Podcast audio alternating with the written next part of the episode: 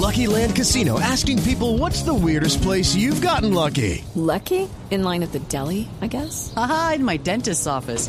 More than once, actually. Do I have to say? Yes, you do. In the car before my kids' PTA meeting. Really? Yes. Excuse me, what's the weirdest place you've gotten lucky? I never win and tell. Well, there you have it. You can get lucky anywhere playing at LuckyLandSlots.com. Play for free right now. Are you feeling lucky? No purchase necessary. Void where prohibited by law. 18 plus. Terms and conditions apply. See website for details.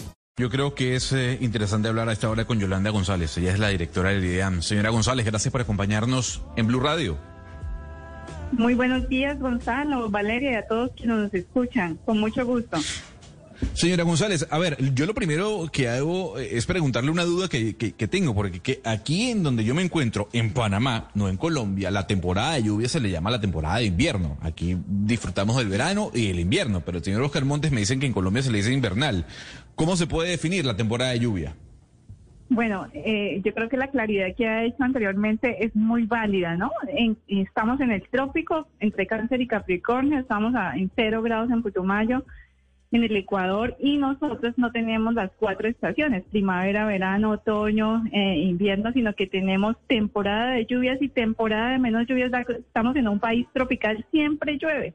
Se bajan las precipitaciones en el primer trimestre del año y por eso la llamamos temporada de menos lluvias. Ahora nos encontramos en la primera temporada de lluvias del año, recordando que tenemos dos temporadas en gran parte la región andina, la Caribe, la Pacífica llueve casi todo el año y la Orinoquia es excepcional porque tiene solo una temporada seca o menos lluviosa y una temporada de lluvias. O sea, cada parte de nuestro territorio, por eso esa gran biodiversidad, tiene unos comportamientos climáticos diferentes. Claro.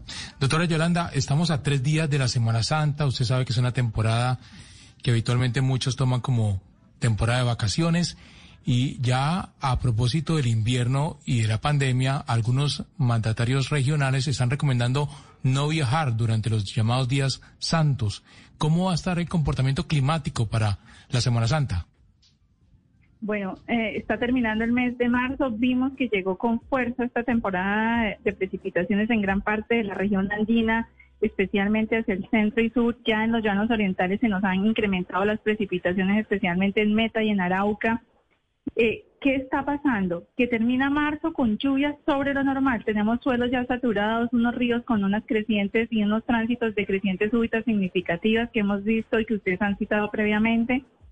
¿Y qué esperamos para abril? Recordemos que abril es uno de los meses más lluviosos de los, del primer semestre del año en gran parte del país. Como citaban en Barranquilla, se han presentado algunas, eh, algunos cambios, ¿no? Después de estar en unas condiciones bastante secas, recordemos que en la región Caribe se demora en llegar la temporada de lluvias, pero llegará y llegará también con fuerza. Entonces, ¿qué pasa con la Semana Santa? Entre esta noche, mañana en la madrugada y el día viernes esperamos unos incrementos significativos de precipitaciones en gran parte del país. E incluso no descartamos algunos eventos extremos de precipitaciones en la región andina. El sábado también esperamos un sábado bastante lluvioso en la región andina sur de la región Caribe.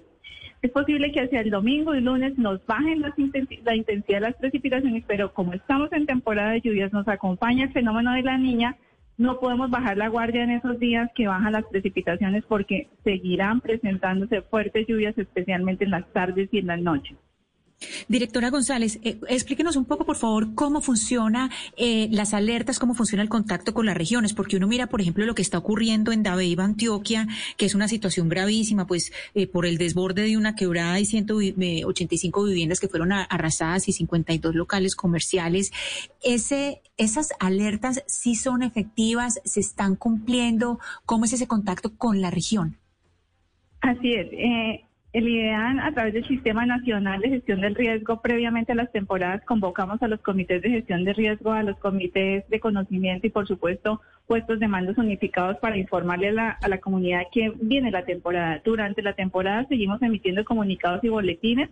El IDEAN tiene unos centros regionales como el de Antioquia, donde emitimos permanentemente todos los días de la semana boletines dos veces al día informando a nivel de detalle mucho más especial para Antioquia. Tenemos otro centro regional en La Mojana para esa región del territorio nacional, otro centro regional en Santander eh, y estaremos en proceso de construcción y avance un centro regional para los llanos orientales hacia los próximos años.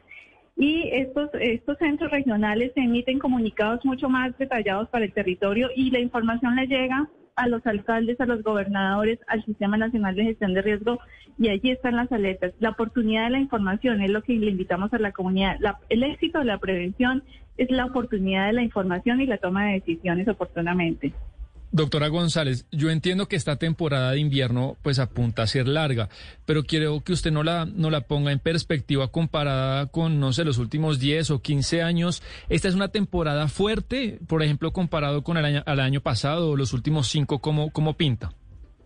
Bueno, eh, tenemos que tener como claro que hablamos de variabilidad climática y de evento a la niña, ¿no? Tal vez los colombianos tenemos en la mente y en la memoria el evento de la niña 2010-2011, que fue uno de los eventos más extremos en, las últimas décadas, y a ese lo llamamos un evento muy fuerte. En este momento nos encontramos con un evento de la niña de categoría moderada. Mm, viene desde, acompañándonos desde agosto. ¿Esto qué quiere decir?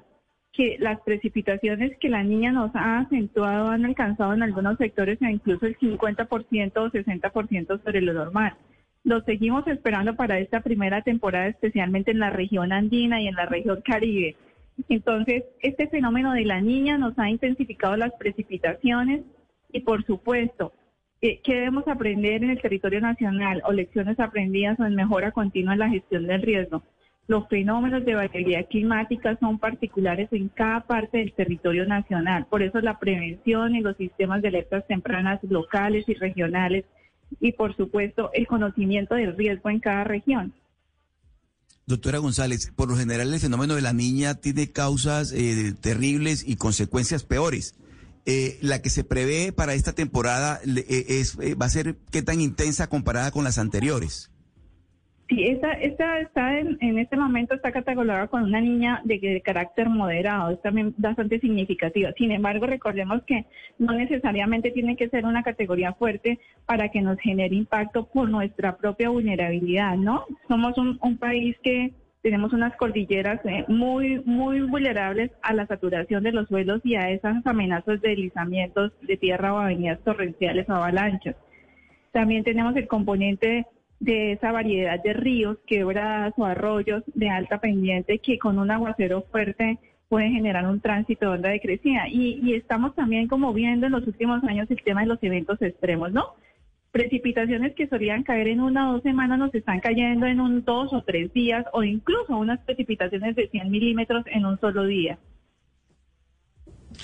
Importante dato entonces, señora Yolanda González, directora del IDEAM. Gracias por la información. Estaremos atentos a esta temporada de lluvia, a la primera, como usted bien nos aclaraba, del año. Hey guys, it is Ryan. I'm not sure if you know this about me, but I'm a bit of a fun fanatic when I can. I like to work, but I like fun too. It's a thing. And now the truth is out there. I can tell you about my favorite place to have fun. Chumba Casino. They have hundreds of social casino style games to choose from with new games released each week. You can play for free anytime, anywhere and each day brings a new chance to collect daily bonuses. So join me in the fun. Sign up now at ChumbaCasino.com. No purchase necessary. BGW. Void prohibited by law. See terms and conditions. 18 plus.